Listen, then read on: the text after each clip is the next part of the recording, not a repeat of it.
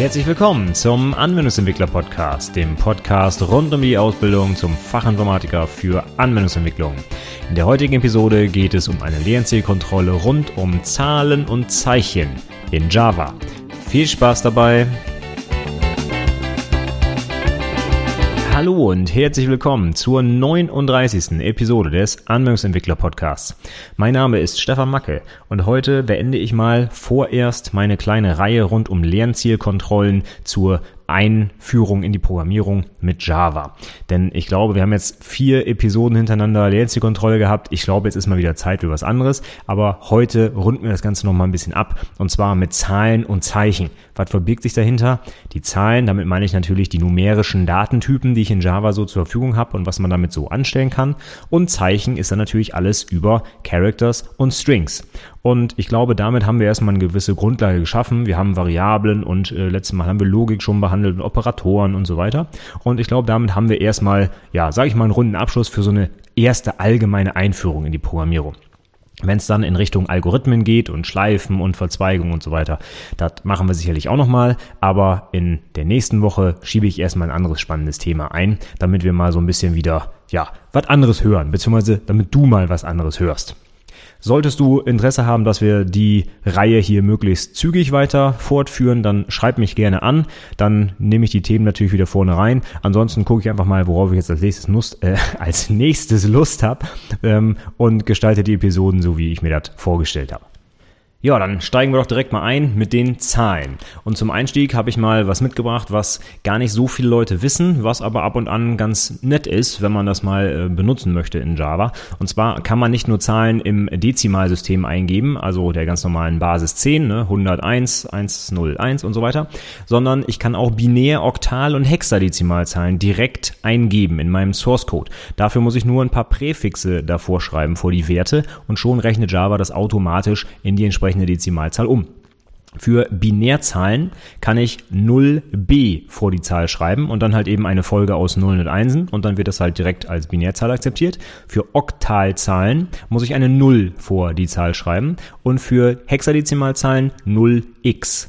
Die Null bei Oktalzahlen ist immer ganz witzig, wenn ich nämlich einen Integer eingebe und ich schreibe aus Versehen eine Null am Anfang, weil ich mir denke, ach Mensch, Nullen am Anfang, die werden ja eh weggekürzt quasi in der Mathematik.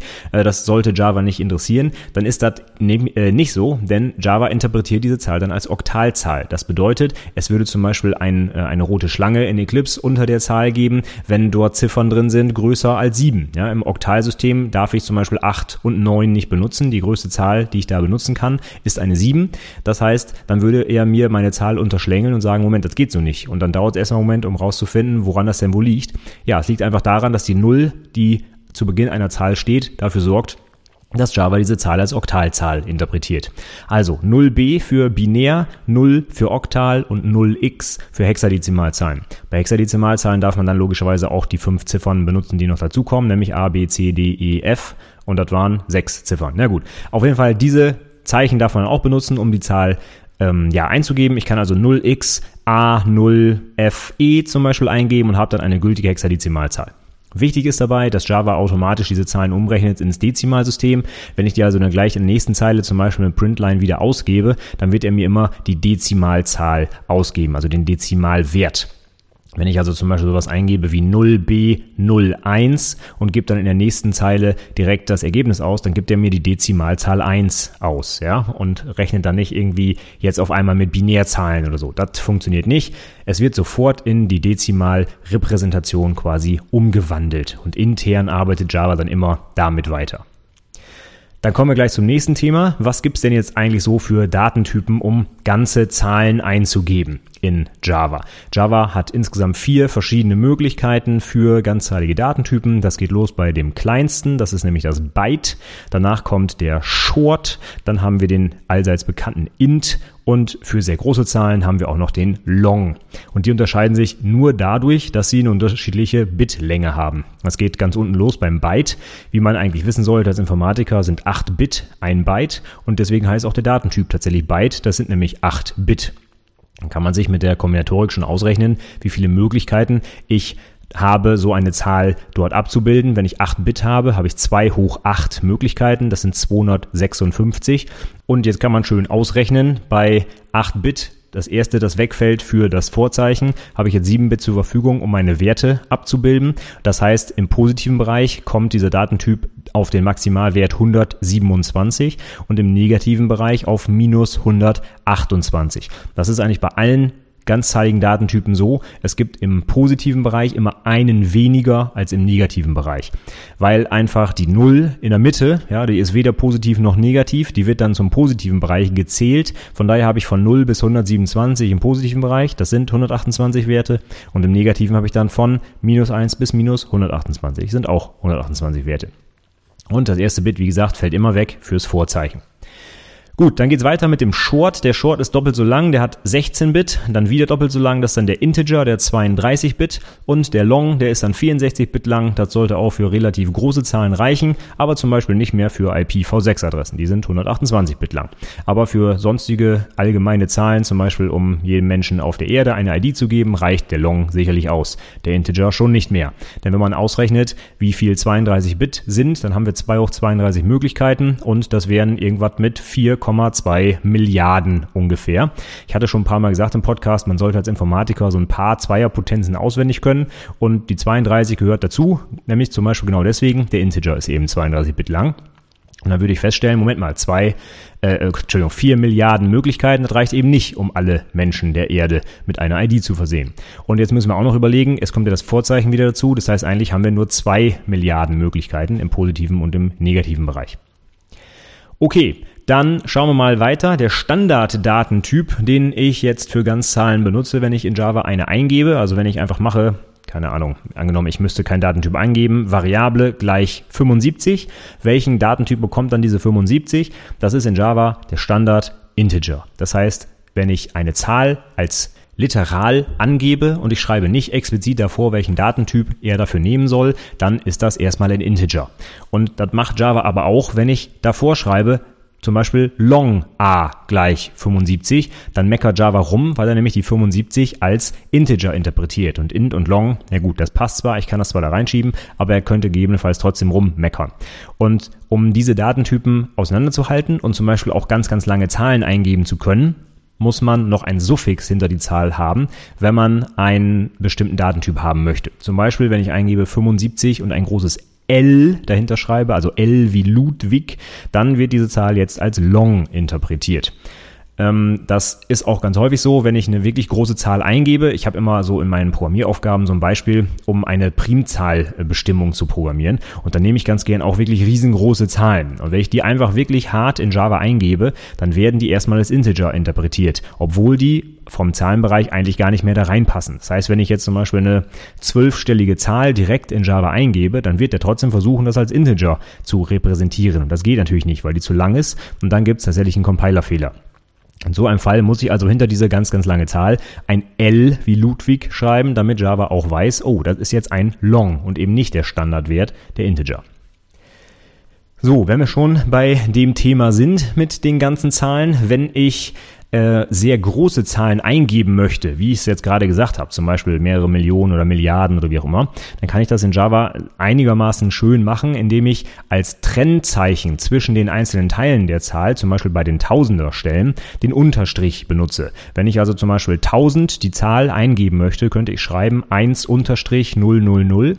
Damit wird das für den Menschen etwas leichter lesbar, weil die Zahlen halt gruppiert werden. Ich habe die 1 und dann habe ich die drei Stellen danach und kann das dann als Mensch Mensch besser lesen, aber Java ignoriert diese Unterstriche und äh, gibt dann einfach die Zahl, so wie sie da steht, ein und verwendet die dann. Ist also wirklich eine reine Lesbarkeitshilfe für den Menschen, sage ich mal. Die Unterstriche müssen auch nicht an den Tausenderstellen stehen, die können irgendwo stehen. Das heißt, wenn ich zum Beispiel eine ID benutze, die das würde ich niemals tun, macht das bitte nicht, aber angenommen, ihr würdet das tun und diese ID hat an bestimmter Stelle irgendeine Bedeutung, zum Beispiel die fünfte Stelle der ID steht für die Gruppe oder weiß der Geier was, dann könnte man, wenn man solche IDs mehrfach eingibt, genau vor dieser Stelle einfach einen Unterstrich machen, damit ich es leichter lesen kann. Aber Java ist das eigentlich völlig egal, wo dieser Unterstrich steht. Ich kann auch 1 Unterstrich 0 Unterstrich 0 Unterstrich 0 schreiben. Das ist genau, die, genau das gleiche, als wenn ich die 1000 direkt eingebe. Also nur eine visuelle Hilfe für die Menschen, aber ab und an ganz nett, gerade wenn man zum Beispiel Tests schreibt und man will schnell sehen, mit welchen Werten da gearbeitet wird und man muss die als Mensch schnell interpretieren können, dann finde ich es immer sehr hilfreich, wenn man dieses Trennzeichen, sage ich mal, benutzt, damit man eben als Mensch visuell sofort sieht, welchen Wert diese Zahl hat, die da steht. So, jetzt haben wir hier schon so ein bisschen über die ganzen Zahlen, also über die Integer geredet. Da hat man jetzt häufig ein Problem, gerade als Programmieranfänger, wenn ich jetzt nämlich anfange und damit rechne. Wir haben ja beim letzten Mal schon gelernt, was es so für Operatoren gibt. Und ich nehme die schöne Rechenoperation der Division und teile jetzt zwei Integer durcheinander oder zwei Byte oder zwei Int oder Long oder was auch immer. Das ist ganz egal. Wenn ich zwei Ganzzahlen durcheinander teile, kann grundsätzlich eine Dezimalzahl rauskommen. Ja, es muss ja nicht immer ein äh, gerades, ein gerades sowieso nicht, aber ein ganzzahliges Ergebnis dabei rauskommen. Ja, siehe zwei geteilt durch drei, da kommt dann eben ja zwei Drittel raus. Ne? Das ist halt eben keine Ganzzahl. Das heißt, dann gibt es ein Problem, wenn ich das teile. Und das muss man wissen, denn wenn ich jetzt zwei ganzzahlige Typen durcheinander teile, dann wird Java das Ergebnis erstmal wieder als Ganzzahl interpretieren, weil er halt nur sieht, meinetwegen int geteilt durch int, oh, da sind zwei int dabei, also wird das Ergebnis auch wieder ein int. Also er ist nicht so intelligent und sieht, oh, da müsste ich jetzt aber ein Double draus machen. Das heißt, wenn ich darauf nicht achte, dann wird Java mir den Teil der Division, der hinterm Komma steht, einfach abschneiden. Und das macht er auch dann, wenn ich sowas schreibe wie Double D gleich 5 geteilt durch 3. Das macht er nicht, denn 5 und 3 ist beides ein Integer und er wird mir als Ergebnis niemals die Dezimalzahl ausgeben, sondern wirklich die, nee, gerundete nicht, aber die abgeschnittene Zahl.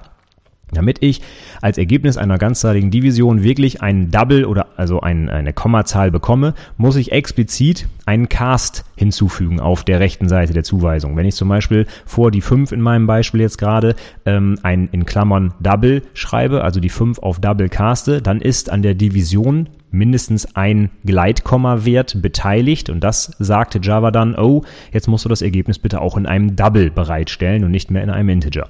Also darauf muss man denken, daran muss man denken, wenn ich zwei ganzzahlige Typen dividiere, muss ich mindestens einen von beiden irgendwie als Gleitkommazahl kenntlich machen, sonst wird das Ergebnis automatisch eine Ganzzahl und damit vielleicht zu einem falschen Ergebnis führen, weil ich eben die Komma äh, oder das, was nach dem Komma steht, verliere bei der Division. Dann gibt es noch was anderes Lustiges, was man mit ganzzahligen Datentypen schön machen kann, und zwar einen Overflow produzieren. Was bedeutet das? Wenn ich eine ganzzahlige Variable, nehmen wir mal ein Byte, weil die so schön kurz ist, mit dem größten Wert fülle, den sie aufnehmen kann, hatten wir gerade besprochen, bei Byte wäre das plus 127. Was macht diese Variable jetzt, wenn ich da 1 draufrechne? Das müsste ja eigentlich 128 ergeben, aber 128 passt nicht mehr in die Variable vom Typ Byte rein. Dazu haben wir zu wenig Bit. Und jetzt ist ganz witzig, was dann passiert. Dazu muss man wissen, wie Java die Integer intern speichert. Beim Byte ist es eben so, ich habe 8 Bit zur Verfügung und das erste Bit, also das höchstwertigste Bit, das im Prinzip ganz links steht, das ist das Bit für das Vorzeichen. Wenn das Vorzeichen auf 1 steht, bedeutet das, die Zahl ist negativ. Wenn das Vorzeichen auf 0 steht, ist die Zahl positiv. Und jetzt überlegen wir mal, wie die Zahl 127 jetzt im Bitmuster aussehen würde. Das wäre eine 0 ganz vorne, denn die Zahl ist ja positiv, und dann würden sieben Einsen folgen. Diese sieben Einsen ist der größte Wert, den der Byte aufnehmen kann. Und das bedeutet, ich habe also 0 und 7 mal die 1 und das sind 127. Was passiert jetzt aber, wenn ich 1 da drauf rechne? Dann würde Java ganz normal, wie es auch bei einer Binäraddition machen würde, von rechts nach links, die Zahl drauf addieren. Also auf die ganz rechte Stelle kommt eine 1 drauf. Was kommt da raus? 1 plus 1 ist 1, 0. Das heißt, ich habe eine 1 im Übertrag. Die 1 wandert also 1 nach links. Das ist wieder 1 plus 1, 1 im Übertrag und so weiter und so fort. Und als Ergebnis der Addition bekomme ich dann die Zahl 1 und 7 mal die 0. Das heißt, aus der 0 7 mal die 1 wird 1, 7 mal die 0. Und jetzt schauen wir uns mal an, was das für einen Zahlenwert ergibt. Wenn die 1 ganz vorne steht, heißt das, die Zahl ist negativ. Und im negativen Bereich funktionieren die ganzzahligen Datentypen genau andersrum als im positiven Bereich. Das heißt, wenn ich da alles auf Null gesetzt habe, dann ist das die kleinstmögliche Zahl. Ich habe jetzt also durch diese Addition von 1 die kleinstmögliche negative Zahl erzeugt. Das heißt, als Ergebnis bekomme ich nicht plus 128, sondern minus 128. Und das ist genau das, was man als Overflow oder Überlauf bezeichnet. Der Wertebereich der Variablen ist nämlich zu klein, um meinen Wert aufzunehmen. Und was jetzt passiert ist, dass quasi, ja, wie soll man das sagen, die Einsen von rechts nach links zu einem Überlauf führen und ganz links fällt die Eins runter. Und das führt dazu, dass ich auf einmal eine negative, eine negative Zahl habe, obwohl ich eigentlich was addiert habe. Ja? Und das ist für jede ganzzahlige Variable so. Wenn ihr Wertebereich endet, geht automatisch, wenn ich noch zusätzlich was drauf addiere, es im negativen Wertebereich von links quasi wieder los. Und das Ganze kann man ewig im Kreis drehen. Also wenn ihr eine Endlosschleife macht und auf dem Integer immer eins drauf addiert, dann seht ihr immer schön, wie nach dem ne-, äh, größten positiven Wert auf einmal wieder der kleinste negative Wert kommt. Und das geht dann weiter bis null, das geht dann weiter im positiven Bereich und immer wieder dreht sich das Ding im Kreis. Dann kommen wir jetzt mal zu den Gleitkommazahlen, die man natürlich auch in Java wunderbar darstellen kann. Und das erste ist die Frage, was ist der Standarddatentyp für Dezimalzahlen in Java? Und die Antwort ist, habe ich sogar eben schon benutzt, Double. Also, Double ist der Standarddatentyp für Dezimalzahlen. Was bedeutet das? Sobald ich eine Zahl eingebe, die eben eine Kommastelle hat, also als Beispiel 1, 2, 3,7, wobei du natürlich nicht mit einem Komma arbeiten darfst, sondern einen Punkt nehmen musst als Dezimaltrennzeichen. Java ist, wie so ziemlich jede andere Programmiersprache auch, amerikanisch geprägt. Das heißt, es wird dort als Dezimaltrenner der Punkt benutzt und als Tausender-Trenner das Komma. Wobei das Komma darf man nicht eingeben in Java, aber den Dezimaltrenner, da muss man eben den Punkt benutzen. Also du würdest eingeben 1, 2.37, das heißt, ich habe jetzt 12,37 eingegeben. Und wenn ich da nichts hinterschreibe, wie zum Beispiel L für Long, was ich eben bei Integer gesagt habe, dann wird Java das eben als Double interpretieren. Es gibt noch einen anderen Gleitkomma-Zahlen-Datentyp in Java, der heißt Float. Der ist ein bisschen kleiner als Double und das ist auch nicht der Standard. Wenn ich Float erzwingen will, dann schreibe ich hinter meinen Wert, den ich eingegeben habe, eben ein kleines f wie Friedrich. Dann interpretiert er mir das als Float. Ich habe aber ehrlich gesagt in meinem ganzen Leben noch nie eine Float-Variable gebraucht. Es reicht immer aus, mit äh, Double zu arbeiten. Ich hätte keinen Ansatzzweck für ein Float. Außer ich weiß ganz sicher, dass ich keine großen Werte in meiner Variablen habe, dann kann ich natürlich den Speicherplatz sparen und einen Float benutzen. Aber ehrlich gesagt, das interessiert heute wahrscheinlich niemanden und wenn ihr in eurem Programm ein Double benutzt, wird äh, der Speichervorteil, den ihr gegenüber einem äh, Float vielleicht verliert, so gering sein, das wird sich einfach nirgendwo auswirken. Ich weiß, normalerweise sollte man darauf achten, performant zu äh, programmieren und auch möglichst viel Speicher zu sparen natürlich, ja. Und dadurch, dass wir das heute nicht mehr tun, brauchen wir auch so enorm schnelle Kisten, um ein simples Windows-Programm starten zu können überhaupt, ja. Wenn alle das ein bisschen anders machen würden, dann hätten wir vielleicht nicht ganz so äh, leistungshungrige Anf äh, Anwendungen heutzutage. Aber sind wir mal ganz ehrlich, für eine Standardanforderung finde ich persönlich, muss man sich nicht drüber streiten, ob ich Float oder Double nehme. Ich nehme einfach den Double und fertig.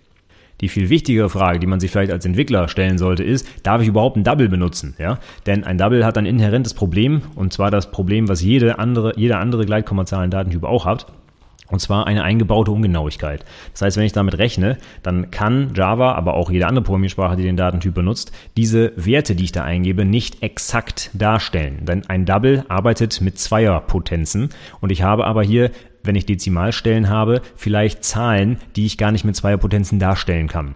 Wenn man sich das mal überlegt, im Integer, wenn ich im positiven Bereich bin, arbeite ich mit Vielfachen von zwei. Das heißt, von rechts nach links gelesen werden die Bit, die dazukommen, immer mal zwei genommen und stehen dann halt für die entsprechende Zweierpotenz. Fangen wir ganz rechts an, haben wir 0 oder 1, der nächste wäre 2, der nächste 4, 8, 16 und so weiter. Das heißt, die Binärzahl 1, 0, 1 können wir in Dezimalzahl umrechnen, indem wir von rechts nach links 1 mal 1 rechnen, 0 mal 2 und 1 mal 4 und das aufsummieren. Das heißt, die, die Binärzahl 101 wäre die Zahl 5 im Dezimalsystem. Und genau so geht es im Prinzip im Nachkommabereich weiter. Wenn ich also jetzt die letzte Stelle vor dem Komma nehme, dann steht die eben für 0 oder 1. Gehe ich jetzt auf die erste Stelle nach dem Komma, dann steht die für ein Halb. Die zweite Stelle nach dem Komma steht für ein Viertel, danach ein Achtel, ein Sechzehntel, ein Zweiunddreißigstel und so weiter. Und jetzt muss man sich überlegen, dass man jede Dezimalzahl also irgendwie als Vielfaches von zwei darstellen muss, wobei halt jetzt eben unterm Strich des Bruches die Potenz von 2 steht, wie ich gerade sagte, ein Halb, ein Viertel, ein Achtel und so weiter. Jetzt gibt es aber schöne Zahlen, gerade die Dezimalzahlen, zum Beispiel die Vielfachen von 10, wie zum Beispiel ein Zehntel, ein Hundertstel und so weiter, die kann ich nicht exakt als Vielfaches von 2 darstellen. Zum Beispiel um ein Zehntel darzustellen, also 0,1. Da müsste ich schon ein bisschen tricksen. Da müsste ich nämlich irgendwie ein 256 plus 128 plus irgendwas anderes noch rechnen, um möglichst genau auf 0,1 zu kommen. Und das könnt ihr mal ausprobieren, zum Beispiel mit Excel kann man das wunderbar mal nachrechnen. Das ist ziemlich schwierig. Man kommt nämlich einfach nicht auf 0,1. Man kommt ziemlich genau an 0,1 ran, aber man erreicht nicht genau 0,1, weil das eben nicht als Zweierpotenz darstellbar ist. Das heißt, auch wenn ich direkt eingebe in meinem Java-Programm Double a gleich 0,1, dann kann dieser Double nicht exakt den Wert speichern, sondern nur angenähert. Das wird für simple Berechnungen ausreichen, aber als triviales Beispiel, was ich immer nehme, ist in der Schleife einfach mal 10 mal 0,1 aufaddieren. Da müsste ja normalerweise 1 rauskommen, tut es aber nicht, da kommt 0,00009 irgendwas raus. Das heißt schon, wenn ich 10 mal so einen ungenauen Wert aufaddiere, sehe ich schon eine deutliche Abweichung vom echten Wert kommt nämlich nicht mehr eins raus, sondern 0,999 irgendwas. Und das reicht vielleicht für eine kleine Spaßanwendung, aber wenn ich zum Beispiel eine Anwendung schreibe für eine Bank oder für eine Versicherung, wo es auf teilweise die sechste Nachkommastelle ankommt, um genaue Berechnungen durchzuführen, da reicht mir dann so ein Double-Wert nicht mehr aus. Das heißt, ganz einfache Daumenregel, sobald du eine etwas exaktere Berechnung brauchst, sei es, weil du irgendwie was mit Geld ausrechnen willst, zum Beispiel einen Rechnungsbetrag oder sonst irgendwie was, oder eben in der Bank oder Versicherung oder sonst wo unterwegs bist, oder vielleicht sogar noch im wissenschaftlichen Bereich irgendwas Physikalisches ausrechnest oder wie auch immer, da kannst du keinen Double benutzen. Das ist verboten. Dafür bietet jede Programmiersprache einen vernünftigen Datentyp an, der beliebig exakt in der Nachkommastelle arbeiten kann. In Java ist das zum Beispiel das Big Decimal. In C Sharp heißt das Ding Decimal. In anderen Programmiersprachen ist der Standarddatentyp sogar äh, so optimiert, dass er eben beliebig genau arbeiten kann. Aber in den meisten Standardprogrammiersprachen, Java, C Sharp, PHP und so weiter, ist das nicht der Fall. Von daher schau genau in deiner Programmiersprache, welchen Datentyp du benutzen musst, um präzise mathematische Berechnungen zu machen. Mit einem Double oder einem Float ist es nämlich leider nicht getan. Und da kann ich aus eigener Erfahrung sprechen. Als ich angefangen bin zu programmieren, wusste ich das auch noch nicht so genau. Und jetzt arbeite ich nun mal in der Versicherung und habe deswegen die ersten Berechnungen tatsächlich alle mit Double programmiert und habe dann also wirklich fast einen halben Tag gebraucht, als mir aufgefallen ist, wo, warum da immer die falschen Zahlen rauskommen, um alle Doubles durch Decimals zu ersetzen. Damals habe ich das mal in C-Sharp gemacht. Also, gleich von Anfang an dran gewöhnen. Double ist eine nette Sache, wenn ich mal eben fix irgendwas Kleines programmieren will, aber für präzise Berechnungen völlig ungeeignet. Da muss man einen anderen Datentyp benutzen. So, letzter Punkt für den Bereich der Zahlen und ich gucke mal auf die Uhr, da wir sind schon wieder gut dabei heute. Ähm, letzte Frage ist, warum kann man einer Integer-Variablen keinen Double-Wert zuweisen? Die Antwort ist, es gibt einen Genauigkeitsverlust. Ein Double-Wert, haben wir gerade gehört, hat eine Nachkommastelle oder mehrere Nachkommastellen, ein Nachkommawert, sage ich mal, und den kann eine Integer-Variable nicht aufnehmen. Das heißt, wenn ich sowas schreibe wie int a gleich 2,7, dann wird Java mir sagen, Moment mal, geht nicht, 2,7, wenn ich das in einen int umwandle, da geht der Nachkommateil verloren, das heißt, das Ergebnis wäre 2 und das lässt der Compiler nicht zu. Der Compiler sagt mir dann, Moment, was du davor hast, das äh, ist ein Genauigkeitsverlust, das erlaube ich dir nicht. Ich kann das tun als Entwickler. Ich kann ihn dazu zwingen, das umzuwandeln, indem ich vor die 2,7 in Klammern int schreibe, also den Wert nach int caste. Damit tue ich dann Java kund, dass ich sehr wohl weiß, was ich da mache und dass eben der Nachkommawert mir egal ist. Dann wird er aber auch hart abgeschnitten. Das muss man natürlich dann wissen. Also ich kann das mit dem Cast überschreiben, aber out of the box wird Java mir eine Zuweisung eines beliebigen Datentyps in einen anderen, wobei ein Genauigkeitsverlust auftreten könnte, nicht erlauben. So, dann hänge ich jetzt nochmal eben ein bisschen was zum Thema Zeichen dran und fasse mich vielleicht noch ein bisschen kürzer. Vielleicht kriege ich es hin. Ich schau mal. Das erste ist, was gibt es denn überhaupt als Datentyp für Zeichen in Java? Und wenn ich mal mit einem einzigen Zeichen anfange, dann ist der Datentyp dafür char, Abkürzung für Character, also für Zeichen auf Englisch. Und einen Character, die gibt man in Java mit einfachen Anführungszeichen an, also den Hochkommas kann man die auch nennen, auf der deutschen Tastatur mit Shift und der Hash-Taste neben der Enter-Taste. Ja. Damit gibt man die Zeichen ein und Java meckert dann auch rum, wenn man mehr als ein Zeichen eingibt. Also ein Char, ein Character ist wirklich nur ein Zeichen und man kann auch nicht zwei, drei, vier da reinschreiben. Dann sind wir beim nächsten Datentyp, nämlich dem String. Ein String ist ein Datentyp, der beliebige und auch beliebig lange alphanumerische Zeichenketten aufnehmen kann. Das heißt, dort kann ich so ziemlich alle möglichen Zeichen eingeben, die es gibt. Äh, Ziffern, Buchstaben, Sonderzeichen, äh, Umlaute, weiß der Geier was. Das geht alles da rein in so einen String. In einen Character übrigens auch, aber eben nur ein einziger. Und der Unterschied ist, Strings werden mit normalen Anführungszeichen eingegeben und Characters eben mit einfachen Anführungszeichen. Jetzt kann ich aber in meinen Zeichenketten, ob es jetzt ein Character ist oder ein String, auch bestimmte Sonderzeichen einbauen, die bestimmte besondere Bedeutungen haben. Und zum Beispiel führe ich da immer gerne an den Zeilenumbruch. Wenn ich also einen String eingeben will und ich drücke Enter, zum Beispiel in Eclipse, dann wird Java mir sagen, Moment mal, was hast du denn davor? Du willst da gerade einen String über mehrere Zeilen eingeben, das funktioniert nicht. Und Eclipse ist dann zum Beispiel so intelligent, der macht dann automatisch am Ende der Zeile den String zu, macht ein Pluszeichen und macht in der nächsten Zeile mit einem neuen String weiter. Das heißt, Eclipse weiß schon, dass man nicht einen Zeilenumbruch in einem String eingeben kann und der unterstützt mich dann sogar dabei, wenn ich das eingebe, dass ich mich nicht vertun kann. Aber grundsätzlich, dadurch, dass ich Enter drücke, kann ich keinen Zeilenumbruch provozieren, den kann ich nicht eingeben in meinem Java-Code. Deswegen, wenn ich in einem String einen Zeilenumbruch haben will oder auch in einem Character wahlweise, dann muss ich den irgendwie besonders eingeben. Und das mache ich, indem ich ein spezielles Zeichen eingebe und dieses Zeichen so, äh, escape. Ich weiß gar nicht, wie man auf Deutsch das irgendwie anders nennen könnte. Ich sage es immer escapen. Ich würde auch, weiß auch nicht, wie man es auf Deutsch schreibt, ja. Wenn ich ein Zeichen escape, ja, ich schreibe einfach Escape und ich sage das auch so. Ich weiß nicht, wie man es auf Deutsch sonst nennen soll. Das Escapen von Zeichen ist auf jeden Fall, ähm, damit ist gemeint, dass ich dem Zeichen eine besondere Bedeutung gebe, indem ich vor dieses Zeichen ein anderes Zeichen schreibe, was dieses Zeichen zu einer besonderen Bedeutung macht.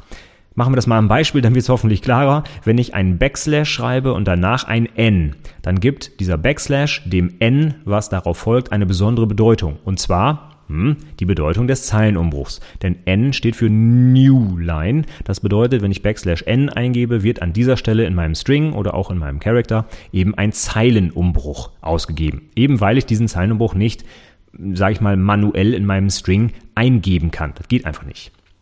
Das gleiche geht für bestimmte andere Daten, wie zum Beispiel ein Tab-Stop, ja, oder äh, wenn ich, ja, äh, das ist, das reicht. Mehr braucht man nicht, sind wir mal ganz ehrlich. Auch meine Azubis müssen die beiden Sachen auswendig kennen, ja, ein Tab-Stop und ein Zeilenumbruch. Äh, Tab-Stop wäre Backslash T und Zeilenumbruch Backslash N. Ich habe noch nie andere Escape-Sequenzen benutzt. Ähm, kann sein, dass noch weitere wichtige dazu kommen. Dann schreibt mir das auch gerne in die Kommentare zu dieser Episode. Ich habe bislang immer ganz gut mit den beiden arbeiten können und andere habe ich noch nie gebraucht. Wobei Tabstop selber habe ich auch so gut wie noch nie benutzt. Also das Wichtige ist vielleicht mal ein Zeilenumbruch und die anderen Escape-Sequenzen sind eigentlich irrelevant. Sage ich jetzt einfach mal so. Wenn dir was an, äh, einfällt, was du sehr wichtig findest, dann schreib das gerne in die Kommentare. Auf jeden Fall mache ich mit diesem Backslash eben das folgende Zeichen zu einem besonderen Zeichen. Jetzt ist die Frage, hm, was ist denn, wenn ich in meinem äh, Text jetzt einen Backslash eingeben will? Tatsächlich wirklich das Zeichen des Backslashes, weil ich zum Beispiel einen Dateipfad ausgeben will oder so dann würde dieses Zeichen, der Backslash, ja, die Folgezeichen einer besonderen, äh, mit einer besonderen Bedeutung versehen und damit das Zeichen gar nicht ausgegeben. Und das wäre natürlich schlecht. Das heißt, auch wenn ich den Backslash selber ausgeben will, dann muss ich den selber auch escapen. Also ich muss den immer als Doppel-Backslash eingeben. Das ist der Grund, vielleicht habt ihr das schon mal gesehen in Java, wenn man äh, Windows-Pfade eingibt, müssen die immer mit doppeltem Backslash eingegeben werden, weil der Backslash sonst nämlich immer die Zeichen, die, also das quasi äh, den, die ersten Buchstaben der Ordnernamen als Sonderzeichen interpretieren würde. Und das wollen wir natürlich nicht. Deswegen escapen wir den Backslash, indem wir den doppelt eingeben. Und jetzt haben wir schon den dritten Fall gerade gelernt, was als Sonderzeichen mit äh, Escape-Zeichen davor sinnvoll ist, nämlich der Backslash selber. Also Backslash n, Zeilenumbruch, Backslash t, Tabstop, Backslash, Backslash ist das Zeichen Backslash selbst mein Gott, jetzt äh, reicht's aber auch langsam, ja. Ich glaube, es ist schon wirklich schwierig zu verstehen, was ich hier gerade vor mir gebe. Wenn du dir das mal ein bisschen genauer anschauen willst, dann guck gern in die Shownotes zu der Episode hier, dann wird das vielleicht ein bisschen klarer. Wenn ich mich hier nicht richtig verständlich ausdrücke, dann schreib mir gerne einen Kommentar, dann versuche ich das beim nächsten Mal ein bisschen zu optimieren. Ich weiß, es ist schwierig, so komische Programmierthemen hier im Podcast äh, zu erzählen. Ich gehe irgendwie auch so ein bisschen davon aus, dass du als Zuhörer so eine gewisse Grundahnung von der Programmierung hast und jetzt nicht wirklich ganz bei Null anfängst. Von daher hoffe ich, dass das, was ich erkläre, so ein bisschen nachvollziehbar ist. Wenn nicht, dann schreib mir das gerne als Feedback, dann äh, versuche ich das irgendwie ein bisschen verständlicher zu machen beim nächsten Mal. Aber bis dahin klären wir noch zwei letzte Fragen für heute. Und zwar, wie hängen char und int zusammen? Die beiden Datentypen kann man nämlich wunderbar in Java implizit ineinander umwandeln. Und die Frage ist, was habe ich davon? Erstmal, was bedeutet das überhaupt, implizit ineinander umwandeln? Wir haben schon gelernt, was es heißt, Datentypen explizit ineinander umzuwandeln, nämlich mit einem Cast. Wenn ich also schreibe, in Klammern int und dahinter dann ein Double-Wert, dann wird dieser Double-Wert in einen int gecastet. Und das gleiche kann ich auch mit Character und int machen und die werden auch ineinander dann umgewandelt. Aber was bedeutet das jetzt? Wie kann ich denn aus einem Zeichen ein int machen oder umgekehrt? Die beiden Datentypen hängen so zusammen, dass der int-Wert eines Buchstaben oder eines Zeichen, eines Characters, dem der äh, ASCII-Position in der ASCII-Tabelle entspricht. Wenn ich jetzt also zum Beispiel den großen Buchstaben A mir anschaue und ich gucke mal auf eine Website, wo eine ASCII-Tabelle dargestellt ist, ist in den Show Notes verlinkt, links, oder du kannst einfach bei Google danach suchen, wirst sofort eine Seite finden, wo die ASCII-Tabelle dargestellt wird. Der große Buchstabe A, der hatte den ASCII-Wert 65. Das heißt, er steht an der 65. Position in der ASCII-Tabelle. Wenn ich jetzt also das große A auf int caste, dann wird Java mir automatisch diese 65 als Position in der ASCII-Tabelle eben zurückgeben. Andersherum, wenn ich zum Beispiel die Zahl 99 auf ein char caste, dann wird Java mir den kleinen Buchstaben C dafür zurückgeben.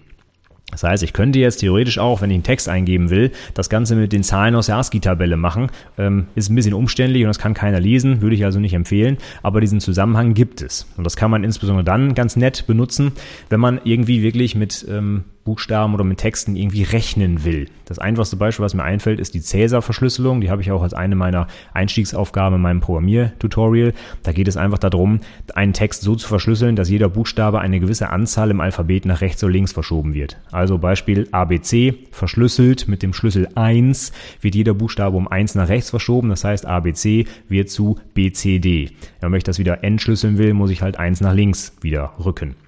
Und das kann ich sehr einfach machen, indem ich halt die Buchstaben mir aus einem Text raussuche, eins draufrechne und das Ganze wieder auf char caste. Und diese ganze Rechnerei funktioniert implizit. Das könnte, das heißt, ich könnte sogar sagen, in Anführungszeichen a plus 1. Dann würde automatisch das a umgerechnet in die 65, die 1 wird draufgerechnet und wenn ich das Ganze wieder einer char-Variablen zuweise, dann kann ich tatsächlich einfach in einer Zeile Code sowas machen wie char b gleich in Anführungszeichen a plus 1. Er würde automatisch das a umrechnen in die 65 die 1 draufrechnen, sind wir bei 66 und weil das Ergebnis in eine char-Variable geschoben wird, macht er aus der 66 wieder implizit das b. Das heißt, ich kann wirklich mit Texten rechnen, wenn ich das will, aber natürlich nur im Rahmen der ASCII-Tabelle. Das heißt, wenn ich zum Beispiel bei z 1 draufrechne, lande ich nicht bei a und fange wieder vorne an, sondern ich lande halt bei dem Zeichen, was nach dem z in der ASCII-Tabelle steht. Und das wäre zum Beispiel beim kleinen z die geschweifte Klammer auf.